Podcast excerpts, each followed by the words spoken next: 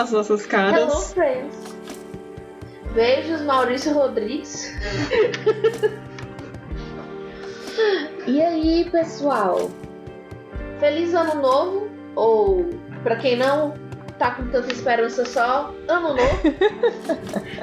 Mas, gente, com certeza vai ser melhor do que ano passado. Olha. Eu sou daquelas do caralho, difícil ficar pior, hein? Mas como Então, pois a é. gente já sabe, isso é uma questão de imaginação. Tô me, tô me Ah, resguardando. Eu entendo. Pois é, depois de uma grande pausa, né? A gente tá voltando. Um grande ato. Nós estamos vivas, a gente ainda existe. Então. É Mas isso. foi uma pausa muito merecida, muito necessária. Tava todo mundo muito cansado, tava todo mundo precisando Sim. se folgar de muitas coisas. Das que dava pra folgar, tem coisas que não É. dá, né? Exato. E teve gente que tirou férias pela primeira vez em cinco anos. Então, assim, foi muito. Oito mil. Oito Meu anos. Deus. Amiga, tu acha isso legal? Como é, assim, a, a sensação? Foi uma sensação muito surreal a princípio, porque eu não achava que eu conseguiria mais, é, tipo, dormir até tarde. E o meu corpo muito rapidamente voltou a dormir até tarde. Então, assim, eu como capricorniana fiquei surpresa comigo mesmo, né? Mas é, eu tive que fazer um, um esforço ativo para, além de voltar, também é, é, tipo, aproveitar esse período de recesso, né? Eu ativamente procurar fazer coisas que seriam relaxantes e coisas do tipo, entendeu? Aí foi novidade. Porque se. Pois é, pois é. Eu achei bem legal isso. Muito, muito legal. Porque senão a pessoa pode realmente só ficar dormindo. É impressionante. Mas é muito bom também. Pois é, É já que bom. não é uma- Né? um defeito, né? É muito bom. Aí, mas foi realmente assim, experiência muito necessária, né? Porque 2020 foi particularmente puxado, né, pra gente que é psicólogo, ou profissional de saúde mental, profissional de saúde. Então, Brasileiro. Aí, até. É, também. E aí, agora para 2021, vamos ver se a gente consegue descansar de uma maneira mais regular. Que era bom a gente ter uma, uma vida de duração média, pelo menos. E também colocar em prática novas ideias para o Tudo Coexiste, o seu podcast de Eita, psicologia como analítica. assim? Vem aí? Eu tenho uma ideia, pessoas da internet, de iniciar um novo mini quadro ou uma nova playlist lá no nosso canal do YouTube, arroba tudo que existe, que é fazendo uma espécie de grupo de leitura de uma pessoa só. Ou, pelo que eu entendi até agora, um estude comigo. Eu vou começar, é, eu não sei quando, mas eu vou começar. Eu vou começar lendo o Ânimos e Ânima, da Emma Jung, para ficar no tema, né? Do que a gente está discutindo aqui no Feminino dos Contos de Fada. E dependendo de se eu conseguir dar conta mesmo disso, aí eu, quando eu terminar o, o e Ânima, aí eu vou lendo outro livro. Porque, enfim, eu acho que a gente da psicologia, a gente não tem muito conteúdo que é desse jeito, né? Assim, a gente acompanhando uma leitura como se, mas uma leitura técnica para a nossa profissão, né?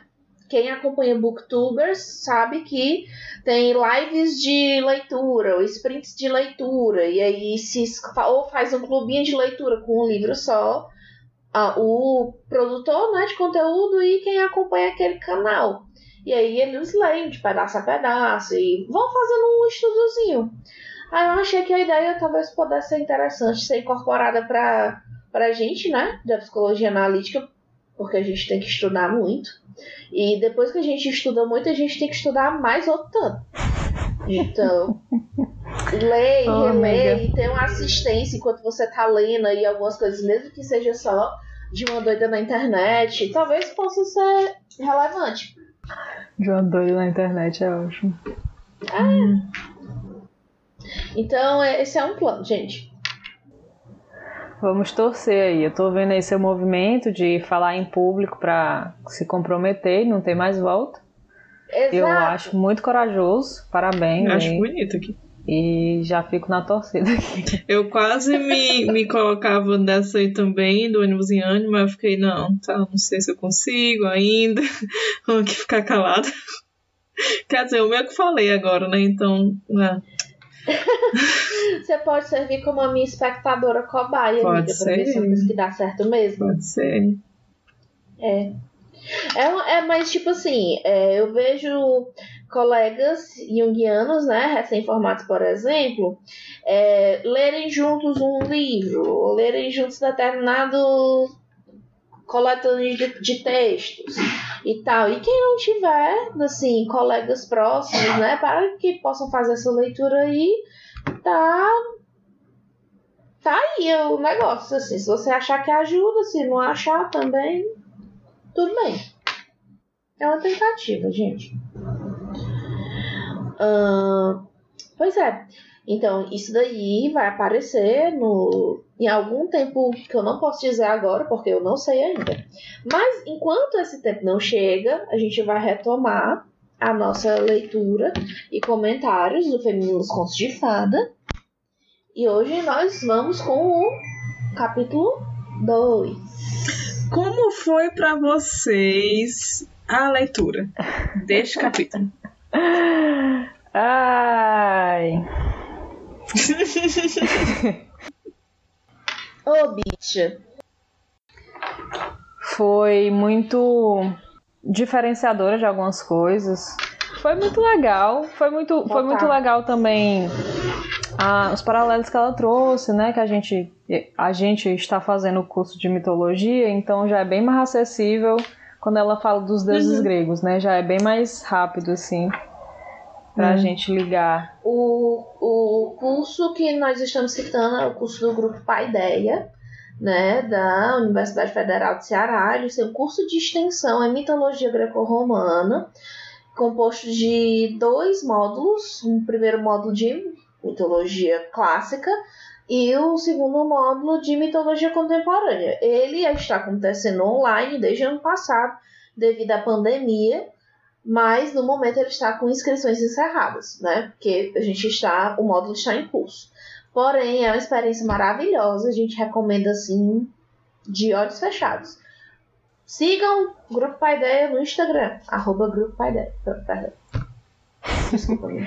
Não, é isso, né? E aí aquela coisa de tocar em pontos muito relacionáveis, eu acho que tem umas coisas aqui que a gente sente, né? Sente nas carnes. É puxado.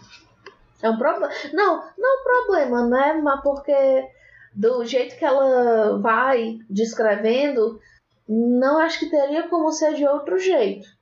Né? Dado uma das coisas que ela vai trazer, né? Que é essa é, repressão e dissociação sistemática aí da deusa mãe no, no ocidente. E tu, Aline, como é que foi ler esse Olha, capítulo?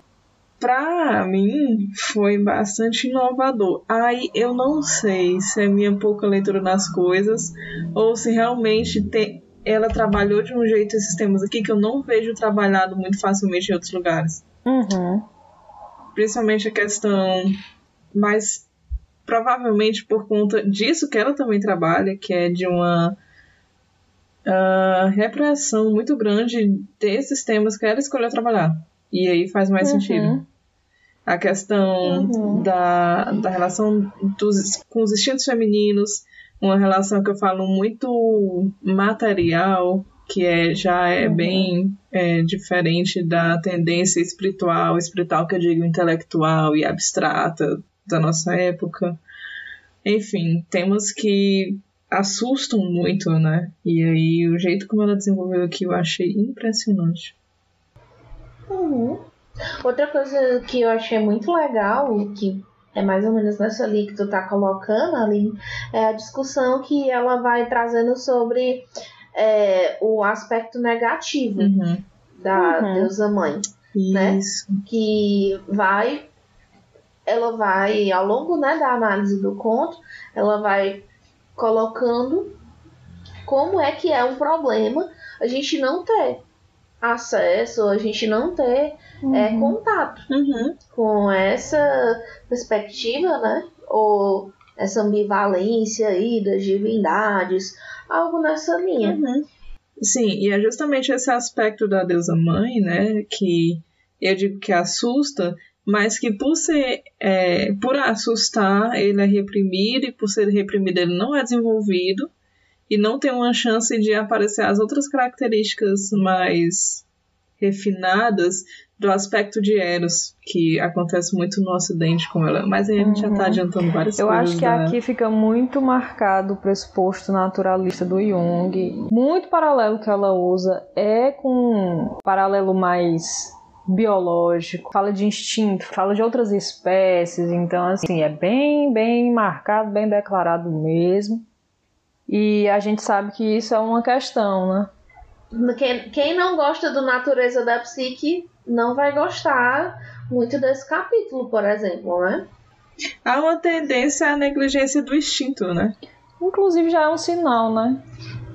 Perdão, amiga. Ah, Que é uma tendência à negligência do instinto, né? A gente fica muito viciado em arquétipo, fica muito viciado em. Enfim, arquétipo e complexos, enfim. E o instinto, E na psicologização disso, bem né? afetivo, O né? Enfim, que é muito trabalhado na natureza da psique mesmo. Tem lá um, um capítulo Uhum. só pra isso, inclusive. Só pra você entender o que é o instinto, o funcionamento dele. Enfim. Pior, pior.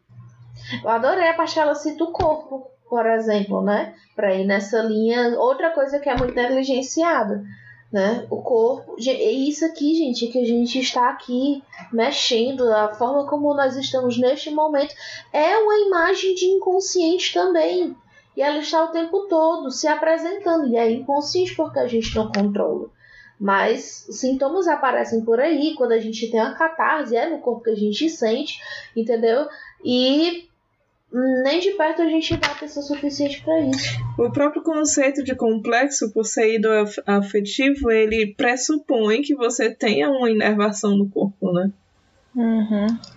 Pior. A Aline falou Sim. sobre ela tratar de coisas que a gente não vê muito por aí. Eu concordo em uma boa parte, porque eu acho que a gente, quando fala de é, psique feminina, a gente vai direto pro ânimos, né?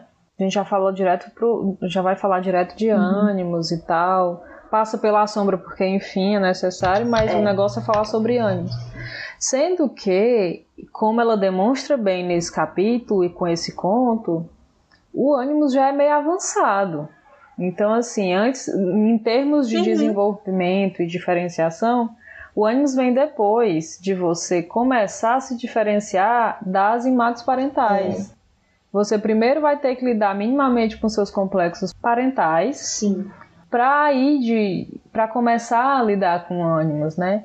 E aí eu acho legal essa essa puxada que ela faz para a gente falar sobre complexo materno e complexo materno no sentido de identidade feminina, né? De psicologia feminina e como isso é para o caralho, para construção da identidade, né? Uhum. Feminina não só feminina da mulher, como a influência disso no homem também.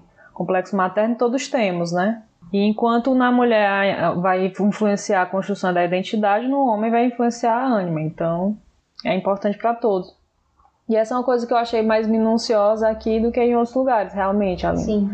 Acho que ela focar mais nisso foi muito interessante. E é logo no começo, né? É realmente um- uma gradação que ela tá fazendo, assim, uma, uma evolução.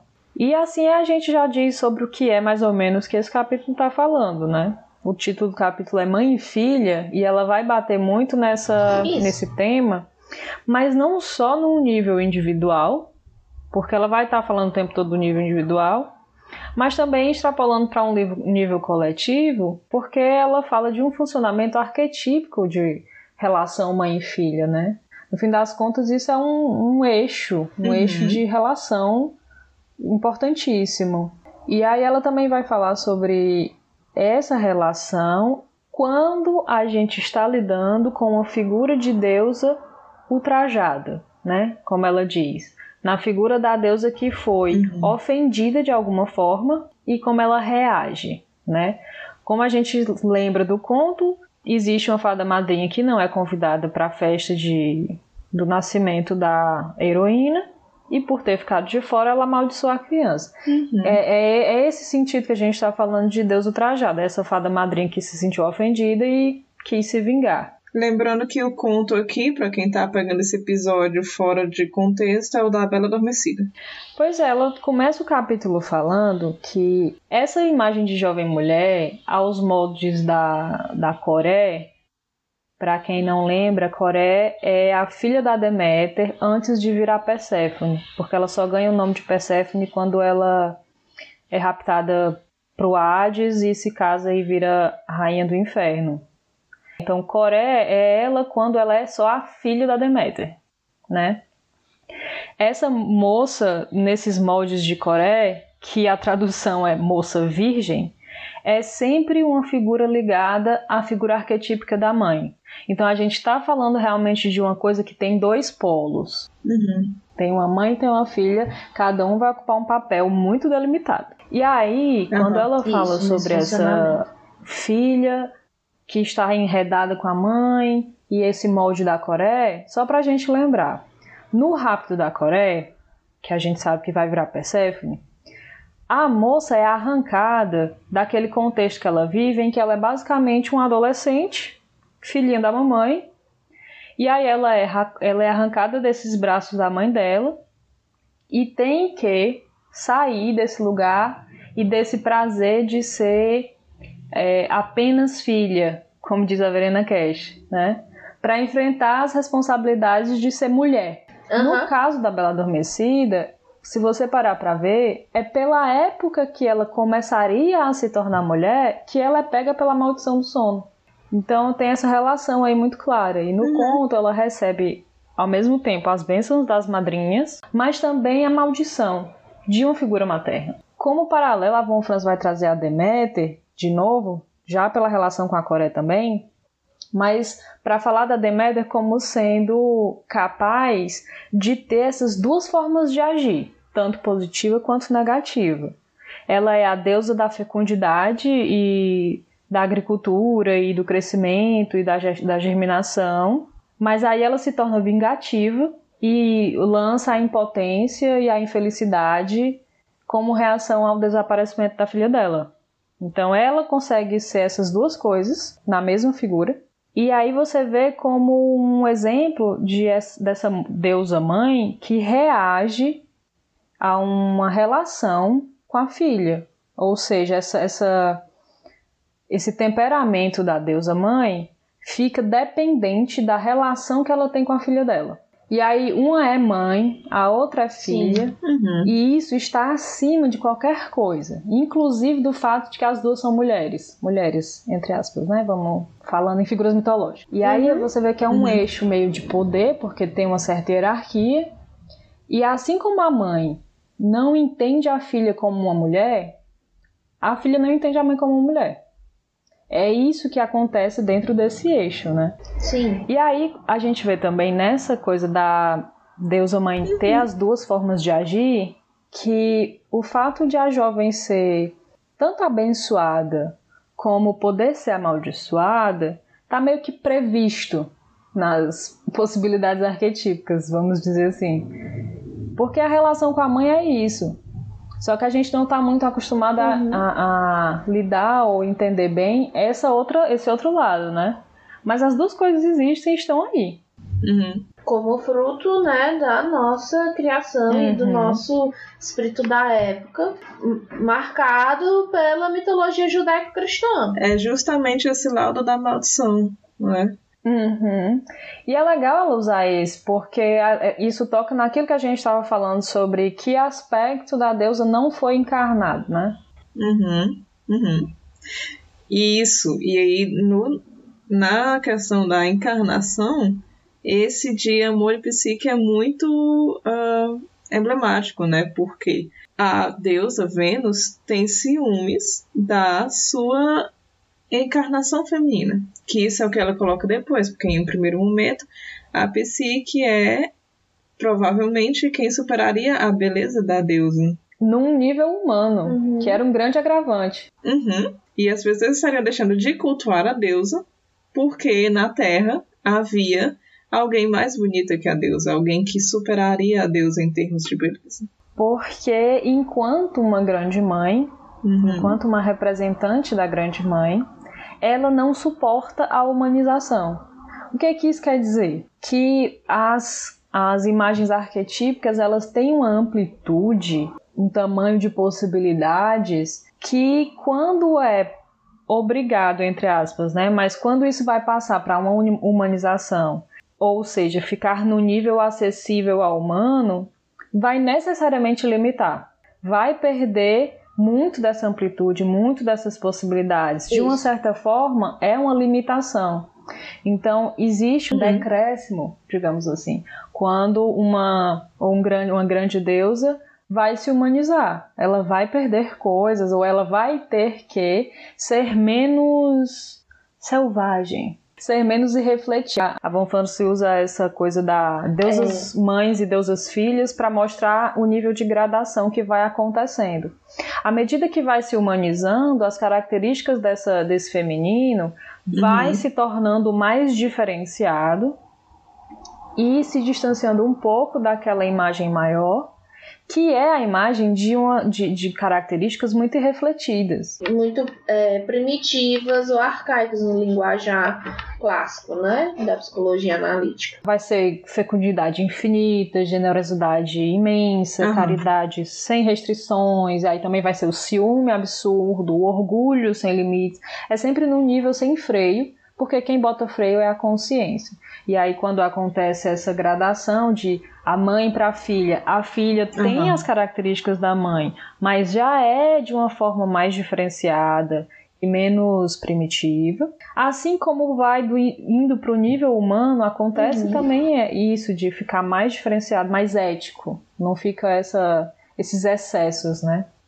Esse, essa história de excesso dos deuses, porque na nossa uhum. percepção são excessos, uhum. né? Eu me lembro muito é, de um meme que eu vi no grupo de, do curso de mitologia, que eu acho que é um ótimo exemplo para a gente ver como o que para os deuses é o normal, que é aquelas coisas naqueles níveis divinos, como é que chega para a gente no nível humano? E aí, como, como perde um pouco do sentido quando chega para a gente no nível humano. Eu vou tentar ler aqui a conversa. A Atena chega para hum. Perseu e diz: Aí, Perseu, você vai ter que matar a Medusa, ok? Porque eu amaldiçoei ela e agora ela tá matando a galera. Aí o Perseu diz: Mas se você amaldiçoou ela, por que não tira a maldição, velho? Aí ela: Porque ela foi estuprada por Poseidon. Aí o Perseu olha para ela e diz: Puta que pariu, Atena. Deusa da sabedoria, um caralho que tu é. Eu gostei, eu gostei muito desse meme, guardei para usar aqui, porque eu achei assim, nossa, tá aqui o exemplo, ó, tipo, Sim. a lógica dos deuses chega no nosso nível humano e ela só perde muito do sentido. Fica uma coisa um pouco exagerada, né? Mas é isso, né? Uma coisa exuberante. Demais, demais. Uma coisa que eu queria adicionar nesse momento é que essa atitude que você estava falando, né, Sara, de a sentimentalidade ou a afetividade desenfreada ou sem limites, né? Ela é, vamos dizer assim, algo que ainda assim não teve de uma maneira tão proeminente na nossa cultura uhum. ocidental uma possibilidade de transformação. Uhum né? É, é, esse movimento de encarnação. Essa transformação ela não progrediu da mesma forma que a, a transformação do pai para o filho e para o herói, né? Progrediu na nossa cultura. Sim, ela inclusive usa o exemplo do, do Cristo, né? Uhum. Exato. Que seria o paralelo masculino a, essa, a esse tema da encarnação. O Deus Pai que encarna no Filho e que o Filho passa por todo o sofrimento e sente e que é Deus e que é filho ao mesmo tempo e que sofre e que, né? Isso. E aí, é, essa, esse pedacinho que eu queria ler tá na página 44 do PDF, Uhum. pro final do penúltimo parágrafo. A encarnação de Deus no Cristo foi vivida como uma experiência religiosa coletiva de enorme alcance. Uhum. Mas, no caso da deusa mãe antiga, a tendência para a encarnação em uma filha humana não se realizou. No plano prático, isso significa que, como a imagem da mulher não é reconhecida, ela, a deusa mãe, também não o é. Em parte alguma, esse desejo de humanização foi levado a termo ou se traduziu sobre a forma de acontecimento religioso e cultural. O próprio culto da deusa mãe durou pouco e foi reprimido. Quando reapareceu mais tarde com a devoção à Virgem Maria, veio acompanhado de importantes restrições mentais e de precauções, visando purificar a deusa de sua sombra. Acolhia-se novamente a deusa mãe, mas apenas na medida em que se submetia à aprovação do homem e se comportava, entre aspas, adequadamente. O aspecto sombra da deusa mãe antiga ainda não fez sua reaparição em nossa civilização, o que nos coloca diante de uma interrogação, pois é evidente que com ela um elemento importante está ausente. Essa é uma limitação, mas uma limitação pela repressão, né? Pela ausência. É diferente da limitação da encarnação, que a limitação da encarnação é o quê? Você. A reflexão, a tendência da reflexão é você ainda tem essas Uhum. reações, mas você dá uma refreada, você sacrifica alguma coisa, mas não é sacrificar todo o seu ser, é sacrificar, fazer uma reflexão em cima daquela, daquela característica, né? É. E você fazer a reflexão em cima de uma característica que existe, que não foi rechaçada, que não foi negada, Uhum. para que você se posicione eticamente diante daquela coisa. Então, não é você fingir que a deusa não tem um, um rancor imenso, não é você negar que parte da sua instintividade quer que você reaja da forma mais exuberante possível. É você parar, olhar para isso e tomar decisões que sejam mais adaptadas. Uhum. Né? É Uhum. totalmente diferente de negar que existe.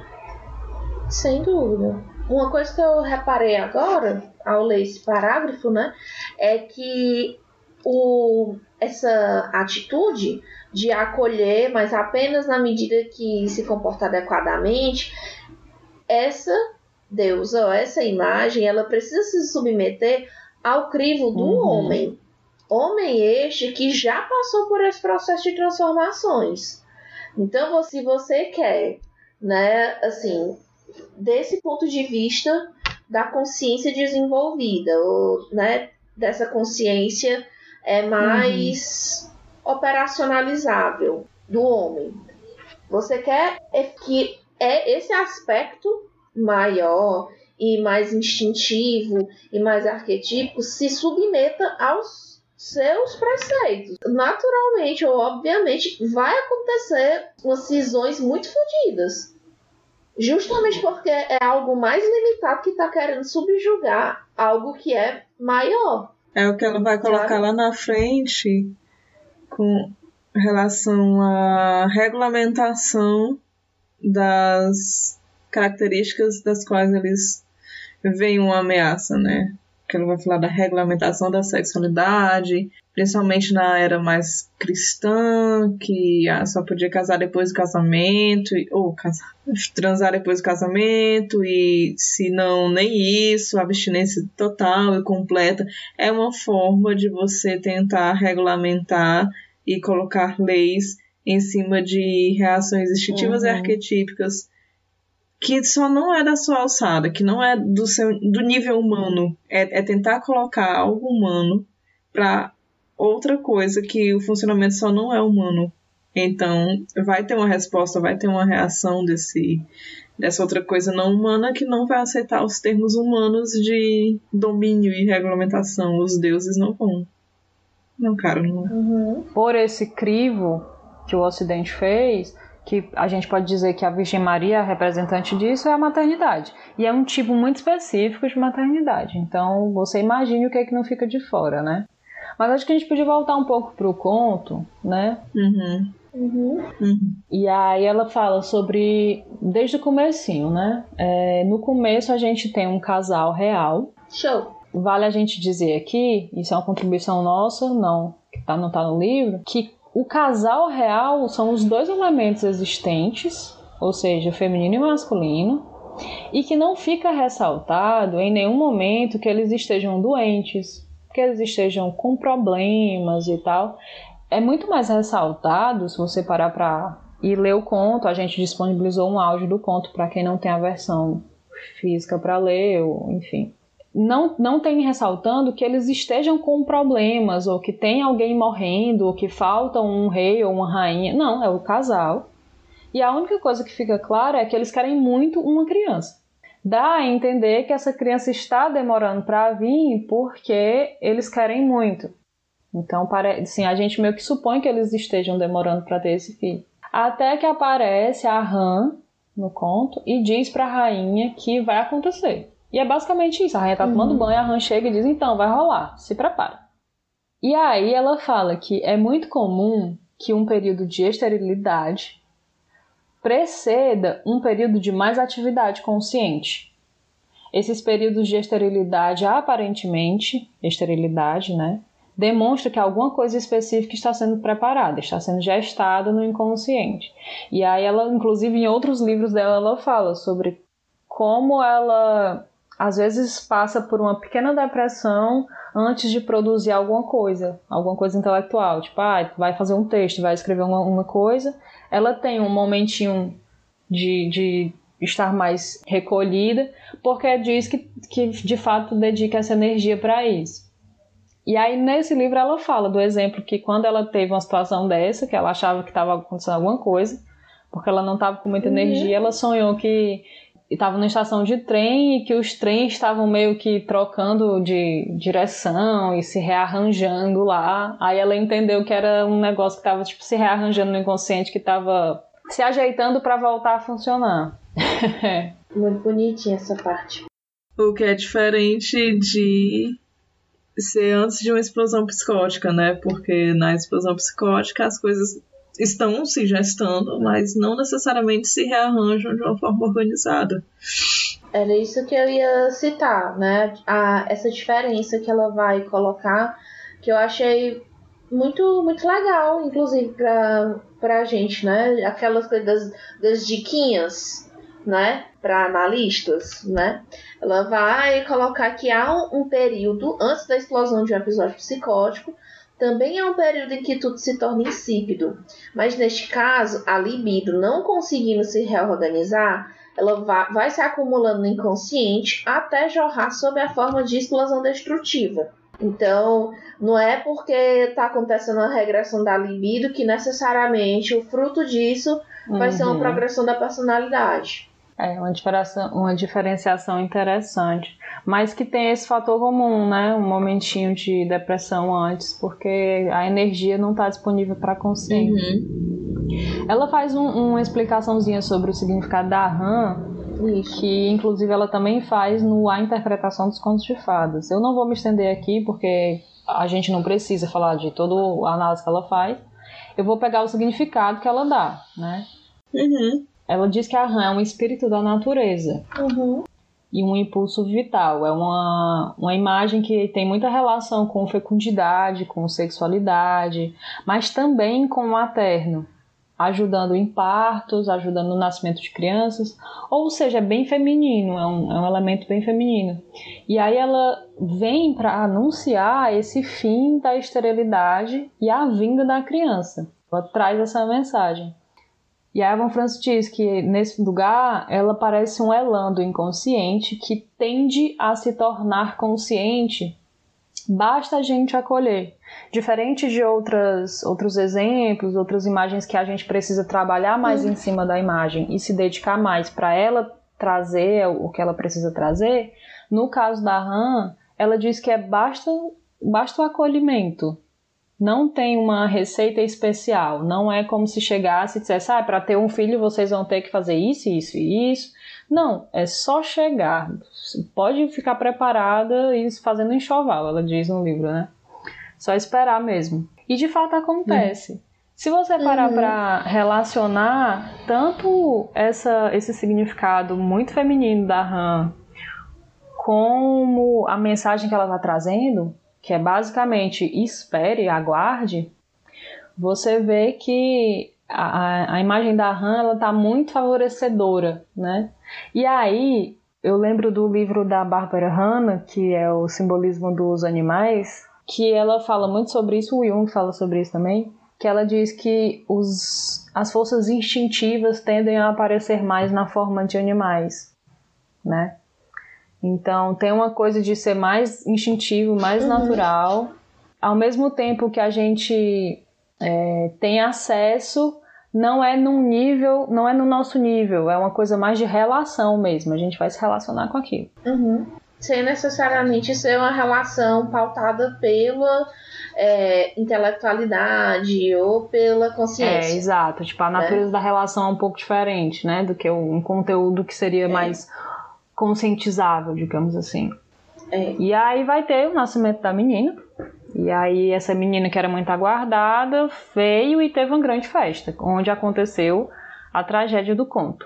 É, uhum. Eles convidam as fadas madrinhas e deixam uma de fora. Seja por esquecimento ou por escolha, não importa, ela foi negligenciada e se sente ofendida. E em consequência disso, amaldiçoa a garota. E a Evan Franz fala que o tema do Deus, assim, o Deus esquecido, Deus ou deusa esquecido, é um tema arquetípico. É bem comum mesmo. E no caso é mais comum que seja a deusa, né? Como a mulher ignorada no geral, na cultura, o aspecto feminino no geral, então é mais comum que seja a deusa esquecida. E enquanto esquecida, ela não suporta a situação. Uhum. Uhum. E ela vai explicar que no plano psicológico, os deuses representam conteúdos arquetípicos do inconsciente.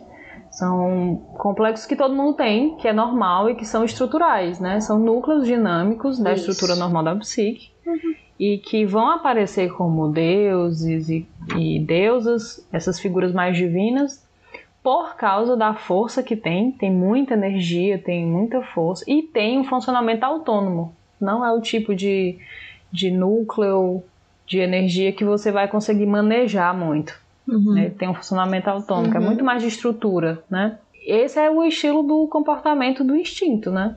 Tipo, e aí ela fala que os instintos eles vão ter um comportamento mais específico, é, e tanto que na astrologia, por exemplo, se relaciona esses deuses com comportamentos humanos normais, né? Tipo, ela dá o exemplo do Marte, que é associado à agressividade e autopreservação e autoproteção. Aí ela fala da Vênus, que é da sexualidade. É, é muito, ela fala que é uma associação muito acertada, porque é, é um comportamento psicológico natural, uhum. né? E Sim. no caso da deusa esquecida, é tipo, é um comportamento psicológico natural, um comportamento instintivo que foi negligenciado, né? Sim. Eu adorei essa parte, seja por artifício, seja por estupidez. Deixou-se de levá-lo em consideração que realmente pode ser só porque a gente é burro mesmo. E em termos de sistema psíquico, como ele faz muita comparação com o funcionamento do corpo, bem sabemos, né? Uma parte do corpo negligenciada, né? dá uma doencinha, experimenta beber água para não ter uma pedra nos rins. Então, não. a higiene psíquica também exige que você dê uma olhada, assim, pelo menos, né? Em todas as partes aí uhum. que é preciso, né? Isso, isso também é saúde, né? Assim, dizem aí que nós estamos no mês de conscientização da saúde mental, uhum. né? Janeiro branco e tal. É importante. Isso. Gente, dizem. Dizem, né? Rumores. Pois Enfim, é, essa analogia é. dos órgãos é, é muito compreensível, né? Tipo, você é, não dá atenção para um órgão, não que você precise ficar dando o tempo todo, né? A maioria deles a gente não se importa mesmo. Uhum. Mas na hora que ele dá problema, a gente vai ter que resolver, né? E normalmente na hora que ele dá problema, ele deteriora tudo, né? O sistema todo. um órgão é. doente deteriora o sistema todo. E uhum. com a, psico, a personalidade também. Quando um complexo está funcionando mal, ele, ele, ele lasca o resto da personalidade todinha, né? E aí surge a neurose, como Ou ela fala. Como diz, como diz o, o ditado, vai baldear o coreto. Você sabe o que é um coreto, pessoa da internet? Procure o que é um coreto. Você vai se surpreender, talvez. Né? Ai, não, Deus. mas a gente está falando muito sobre é, ah, tem acaba negligenciando um comportamento natural e tal. Só que ela também diz que é normal que a gente acabe fazendo isso, né? É. Não, não são sempre harmoniosos. A gente tem vários e eles vão disputar às vezes. Não vai dar pra gente conseguir uhum. se adaptar dando conta de todos eles, né? E outra coisa, Exato. às vezes o funcionamento de um é pra, é pra dar problema mesmo né? Às vezes pois é, né? a gente pensa que é só, né? Só dar atenção e, e, pagar suas contas e fazer seu sacrifício aos deuses, aos, né, às nossas coisinhas. Uhum. Mas às vezes não é pra dar problema mesmo. Ou seja, nem se você fizer uhum. tudo certo, você vai uhum. estar livre. Né? Tipo, aí vai vender o almoço para comprar a janta, né? É cobrir de um lado para descobrir do outro. Pois eu é. vou ler um, um, parágrafo que eu achei muito legal, porque ela fala sobre isso num nível de desenvolvimento infantil, né? Hum. No finalzinho da hum. página 50, no último parágrafo, ela diz: Observa-se, em particular entre as crianças pequenas, que uma nova tendência se manifesta inicialmente de maneira exagerada, antes de encontrar progressivamente o seu lugar no conjunto da personalidade. É assim que as crianças podem, durante um certo período, passar todo o tempo com o cachorro, o trem elétrico ou jogos de armar, ou então lutando, subindo em árvores ou brincando de boneca. É, elas atravessam fases em que ficam completamente absorvidas por uma atividade ou um objeto em particular e abandonam de repente por uma outra coisa. A criança está sempre descobrindo uma nova paixão. Esse comportamento, que parece estar ligado à mania, corresponde ao aparecimento na criança de um novo elemento, o que desequilibra o comportamento do todo, até que esse novo elemento seja domado e integrado. O despertar da sexualidade é, dentre as fases desse nível, uma das mais violentas.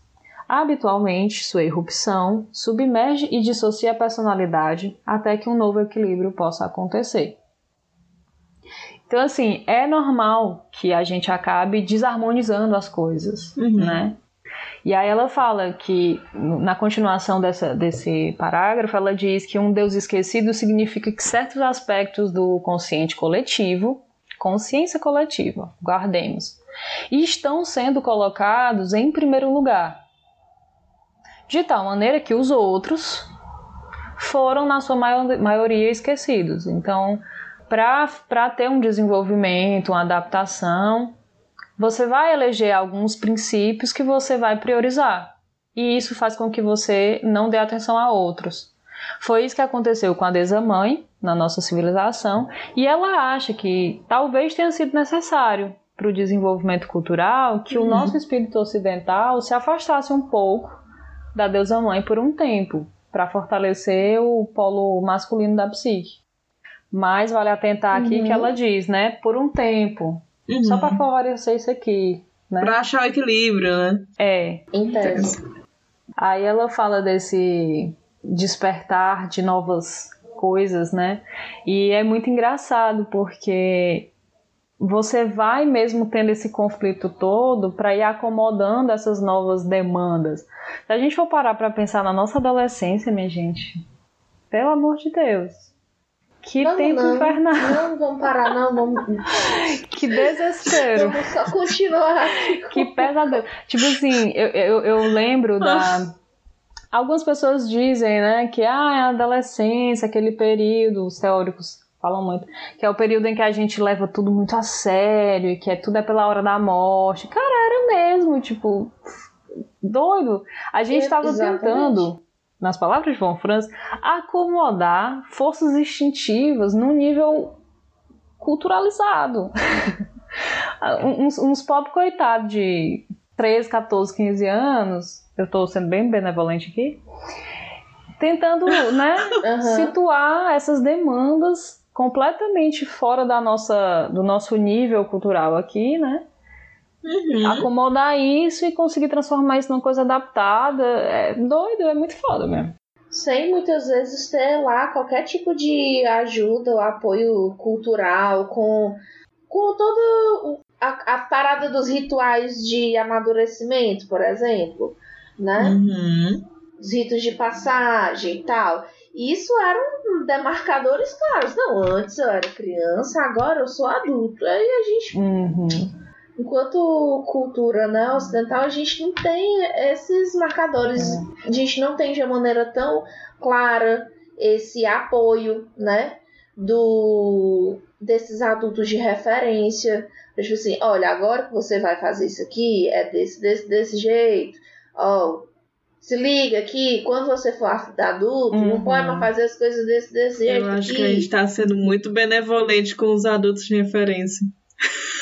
Então, Também, né? amiga. Isso, esse, esse é um capítulo que fez pensar muito sobre isso quando a gente estava tá falando sobre relação mãe filha. Uhum. Porque, tipo, no nível. Uhum. Essa coisa toda do ritual de passagem não é simplesmente pelo ritual. Não é você ir lá numa floresta e caçar uma onça. Não é o ato mas muito mais o fato de aquela cultura ter todo um suporte simbólico para a experiência do que o ato em si. Porque assim, a gente tem alguns, né? A gente tem, sei lá, o vestibular. Antigamente, eu não sei se hoje em dia é uma coisa popular, mas Sim. tinha festa de 15 anos. Assim, marcadores de tempo a gente até uhum. tem, mas não tem uma, um desenvolvimento simbólico em cima disso que a pessoa olhe e tenha é, aquilo de referência. Não tem esse né? componente simbólico. A parte mais do, triste é. uhum. da perda dos rituais, digamos assim, né? Mas essa coisa do, de lembrar das, dos adultos de referência, é uma mulher. É porque, assim, falando desse eixo mãe e filha, e dessa coisa da mãe é, não querer se humanizar, Deus a mãe não querer se humanizar e ficar nessa, nessa reação mais agressiva e tal. Velho, eu fico lembrando das. Eu, de mim e de várias pessoas, né? Assim, eu acho que é muito comum. As tretas de mãe e filha que a gente passa na vida. Até a gente conseguir sair dessa coisa de mãe e filha para olhar para nossa mãe e ver uma mulher, porque a gente é, e olhar para aquela mulher e ter a tal da sororidade. Porque antes. Exato não era sororidade, não existia isso. Antes era uma coisa de poder, era mãe e filha, era uma hierarquia. E quando é nesse nível, as tretas que existe, gente. O que eu penso aqui na minha cabeça de história de mãe que tem uma dificuldade absurda com a filha porque nasceu mulher. Só isso mesmo. E a gente sabe o que é que isso significa psicologicamente, né? De, tipo, de ver aquela imagem como um, um representante do self e tal. E o, o, jeito que as pessoas reagem às imagens do self são muito amplos, são né? Complicadinhos, é, né? São, são muito... É, são... Então, mãe, mãe, mãe que persegue, ou mãe que poda, mãe que. O complexo materno que atravessa gerações, né? Também, por exemplo. Eu lembrei muito do do cisne negro, por exemplo, que a mãe vê na filha um negócio assim, tipo, ah, não existe um ser humano, não é uma pessoa, é uma extensão uhum. da psique da mãe, né? É assim que a mãe vê, né? Não existe um, uma individualidade.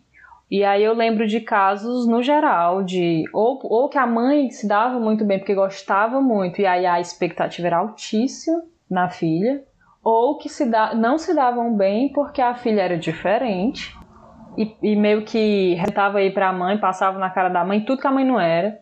Então, assim, é só Sim. tretas e mais tretas. Aí quando eu vi essa, essa coisa que ela fala da relação de. A, a diferença de encarnação, né? De encarnação uhum. das forças arquetípicas. Assim. É muito doido. E comparando também com, com pacientes que são mães, né? Existe algo, existe Sim. algo de diferente numa mulher depois que ela bota um menino no mundo. Inaugurou ali, aquela ali já entrou ali no. já tem a sua participação no Reino das Mães, É, né? mulher.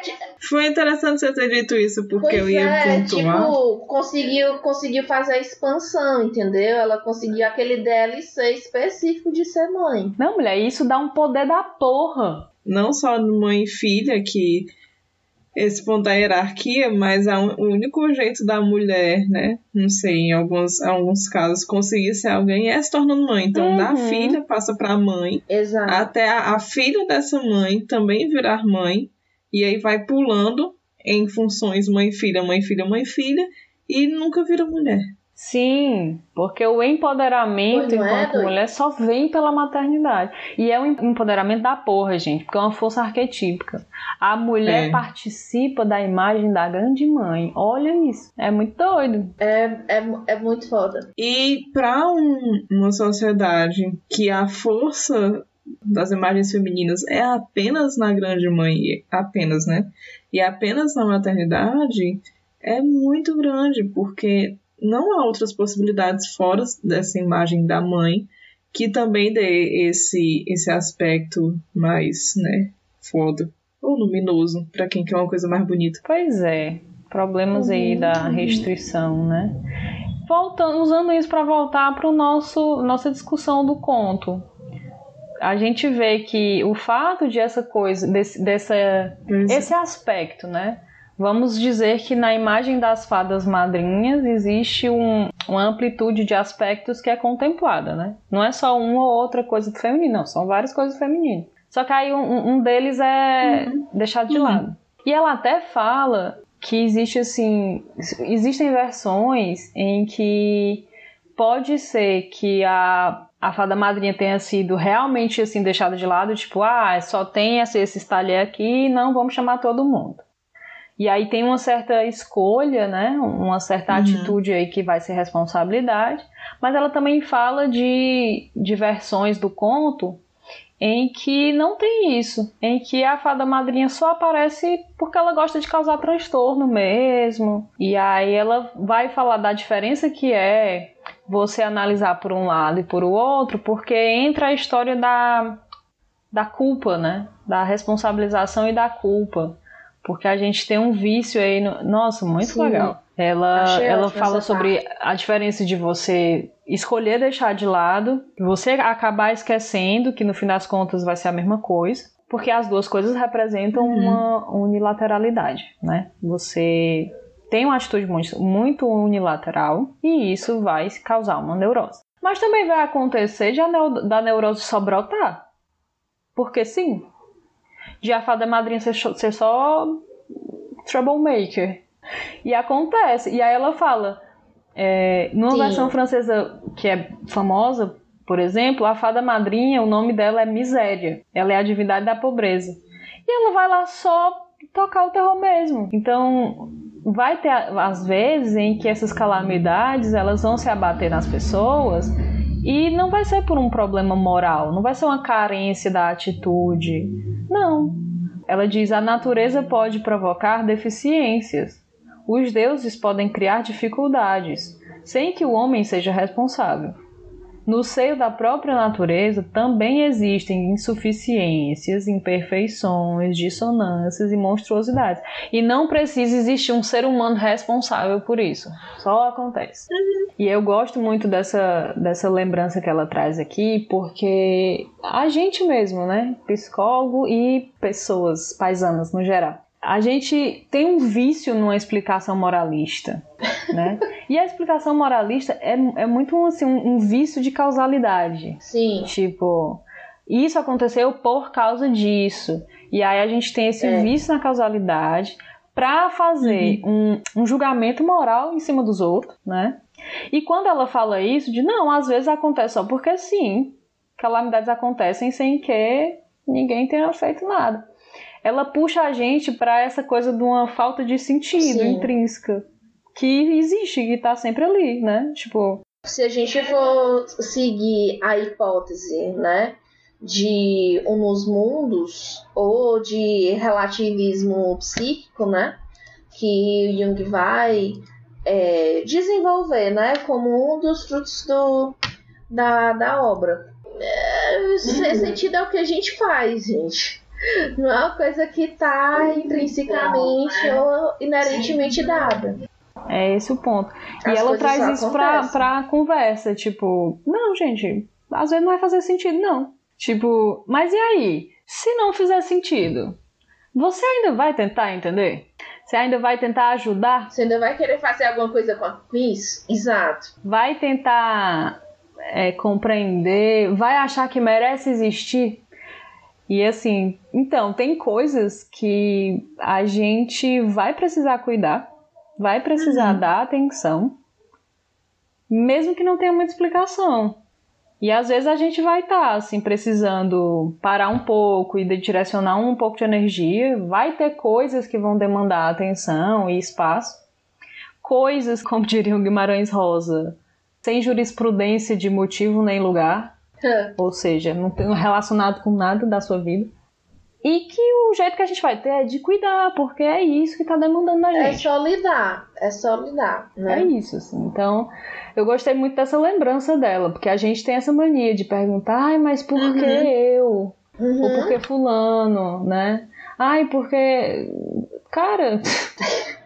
Eu adorei essa parte. Eu, deixa eu ler rapidinho. É quando ela tá colocando, né? Porque a heroína é vítima de uma sorte tão terrível? Na, no início da página 53. Hum. Uma das versões nos diz que é simplesmente assim. E outra, que a falda Deus estava encolorizada por ter sido esquecida. É, isso reflete uma real incerteza no que concerne esse problema do mal. E aí, um pouco mais tarde, da mesma forma, ou uma neurose é devido a alguma transgressão ou recalque e pode ser curada por uma mudança de atitude face à vida, ou então é um azar infligido pela natureza e a sorte pode, pode curar. Uma teoria parece excluir a outra, embora ambas pareçam justas em muitos dos casos. Torna-se então necessário cuidar da neurose sob os dois aspectos ainda que racionalmente eles se contradigam. Fez sentido para vocês?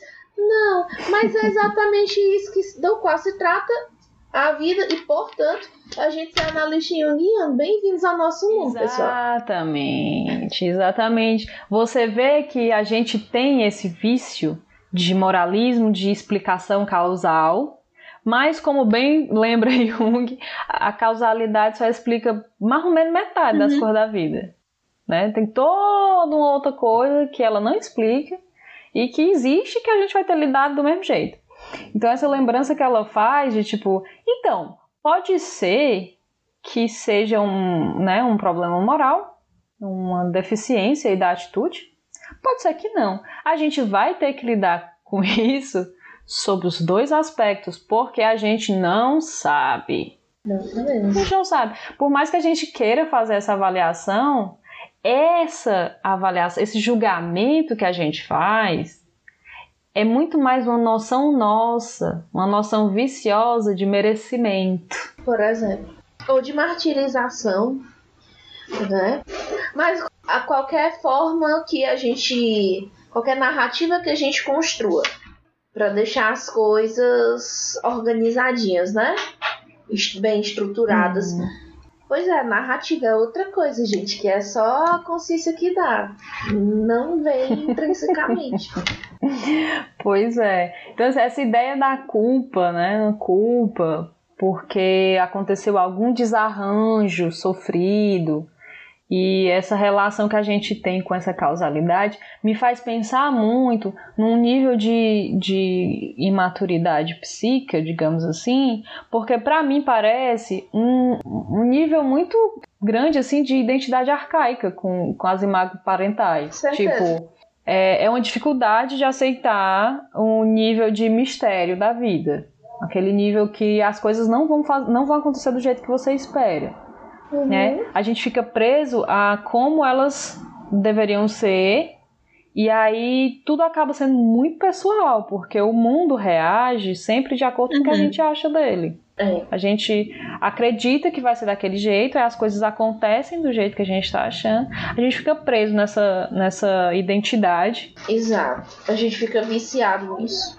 Você achar que porque as coisas não aconteceram do jeito que você esperava, é porque hum. você não fez alguma coisa do jeito que tinha que fazer. Tá entendendo? É. Tipo, de ser muito assim. Não, se isso aconteceu assim, foi porque eu. Nunca é porque as coisas são independentes de você. Exatamente. É porque, não, eu não fiz o suficiente, fiz alguma coisa errada. Velho, quem não se identifica com isso? É um sinal para mim é um sinal. Não, e tipo assim, para mim isso mostra muito de uma dificuldade de entender esses limites, assim, de, uhum. de não ter uma separação é. entre você e o mundo. As coisas vão existir independente de você, mas você fica nessa operando. É, porque é, é dessa forma, né, que é extremamente comum pra, pra gente, né, de pensar a gente acaba se colocando como esse fundamento do mundo. Uhum. Pois é. As coisas acontecem porque eu fiz ou eu deixei de fazer. Pois né? é. Enquanto a parada toda, né, de a gente aprender, aprendendo a relativizar, não é necessariamente a gente não participar desse mundo, porque a gente vai continuar, nós somos parte desse mundo né? É uma coisa só. Mas a gente não é o fundamento. É muita arrogância, né? Ou muita rubris a gente ficar achando que a gente é esse fundamento. Pois é, e aí é uma coisa que a gente só acha muito natural. E, e se você quiser, você pode continuar achando isso. É, quando o Jung vai discutir sobre a associação entre pensamento, intelectualidade, logos, mercúrio, tem uma parte lá, eu acho que é de psicologia e alquimia, que ele diz assim: o Logos, gente, Mercúrio, ele pode criar o que ele quiser. Pensamento pode criar o que uhum. ele quiser. Não significa que vai ser a verdade, mas ele pode criar. Então você vai olhar para o que aconteceu depois, você vai criar todas as explicações e narrativas para você justificar o que aconteceu, quantas você quiser. Mas por algum motivo que seja, às vezes você se apega a uma delas ou outra. Né? E digo mais: a gente faz isso para dar o sentido, para achar uma, uma lei que explique. Só que isso é uma identidade arcaica com as imagens parentais, ou seja, você está lidando com forças que são muito maiores, elas são ilimitadas. Então, assim, nunca vão estar satisfeitas. Nunca. Não adianta o quanto você faça, o que você faça, nunca vai estar satisfeito. É você que tem que reconhecer essa diferença esse limite e dizer até onde você vai. Exato. A nossa identificação, a nossa identidade uhum. com o composto faz a gente funcionar desse jeito, achar que a gente é uma coisa de ação-reação com as coisas do mundo. E se a gente não conseguir fazer esse movimento de reconhecer que é uma outra coisa, são, são forças ilimitadas com as quais eu me relaciono, mas eu sou eu e as forças são as forças. Você vai ficar respondendo isso, ó, até não poder mais. Então, assim, ou você chega nesse ponto e você reconhece o seu Exato. limite e dizer: não, eu, eu até queria fazer mais aí, a minha gratidão é eterna, mas não se paga com, com, com esse nível aqui, não. Não, não é assim que se paga, não, não, não tem paga, Sim. né? Exatamente. É como a Aline brilhantemente colocou, né? Nunca vai sair da relação parental e, portanto, nunca vai se tornar a sua própria pessoinha. Pois é. Eu gostei muito dessa parte do, da causalidade ou não do, da maldição porque ela traz aí para o negócio uma frase que tu falou, Rose, no capítulo aí, no parágrafo que tu leu, que é as duas perspectivas refletem a real incerteza no que concerne ao problema do mal. Porque lidar com o mal é isso. Tal hora é porque uhum. você fez alguma coisa. Tal hora não. E você só não tem como ter certeza do que, Às que foi. Às vezes o culpado é. é Deus. Exato. E aí, quando ela diz isso, né? Tipo, não, é bom a gente lembrar que às vezes o culpado é Deus. Vamos revigorar essa ideia na nossa uhum. mente, para a gente lembrar que às vezes é Ele também que faz isso, né? Uhum. Porque ela fala, inclusive, que é para o Deus cristão encontrar um contrapeso na natureza, né? Na natureza não existe as coisas que não fazem o menor sentido, são super estranhas, a gente vai interpretar como mal. Existe, né? Como é que isso vai ser captado por uma representação divina? Então, aí aquela, aquele tema interessantíssimo do lado sombrio do self, né? Então, vai ter um lado sombrio hum, dessa imagem de totalidade. Vai ter umas coisas que não vai ser bacana. E vai ser a imagem de Deus também. É. Né? Exato. É. É. Pelo menos não vai ser bacana, mas lembrando que não vai ser bacana para quem tá encarnado. Porque a encarnação que faz é sentir. entendeu? Por isso que é importante, é. né, a gente desidentificar dessas, dessas imagens, porque a gente está sentindo tudo. Colocar os próprios limites é também voltar a ser, a ser um pouco humano, admitir sua humanidade, uhum. admitir que você não é Deus, porque essa coisa sem limites não é, não é do humano, é de Deus. Então a gente vai sentir e aí tal hora vai dar uma quebradinha aí porque o humano não aguenta porque é infinito e é eterno. Isso. Mas sempre bom lembrar, né, também, gente, que é para ser desse jeito, porque também tem uma parte dessas forças, né, dessas imagens, dessas divindades que só tem como existir se for por meio das limitações humanas. Uhum. Então, se não tiver o ser humaninho que reconhece, tá, eu não posso fazer isso que você, né, grande mãe faz, mas isso daqui uhum. eu posso fazer. E aí a grande mãe vai dizer, pô, beleza, faça isso daqui pra As mim. limitações é ótimo para as tomadas de consciência, porque isso. É aquela teoria, né, que não só para o humano, mas também para Deus, que é, a, que é o grande mistério, né, que o verbo se faz carne, enfim. Uhum. Eu acho que a gente uhum. podia fazer uma pausa aqui é. e continuar depois, porque eu acho que ainda falta muita coisa. E esse ponto eu é um ponto acho. muito interessante pra gente usar de partida na próxima. O que, vocês acham? Eu acho, acho ótimo, acho um bom ponto. Ela vai começar. Eu acho um bom ponto também pra gente pausar. Pronto, pois então. Pois então vamos ficar por aqui. Pois é isso então. Nos vemos no próximo episódio, que é uma continuação deste capítulo ainda, porque, enfim, temas muito interessantes, vamos prolongar. Sim. Essa é a graça de você fazer o seu próprio podcast. você fazer no seu ritmo, né? né? É esse o rolê. É isso, falando em ritmo, foi muito bom matarmos a saudade aí da, depois desse tempo Sim, em recesso. Muito bom estar de volta. Yay. Sim.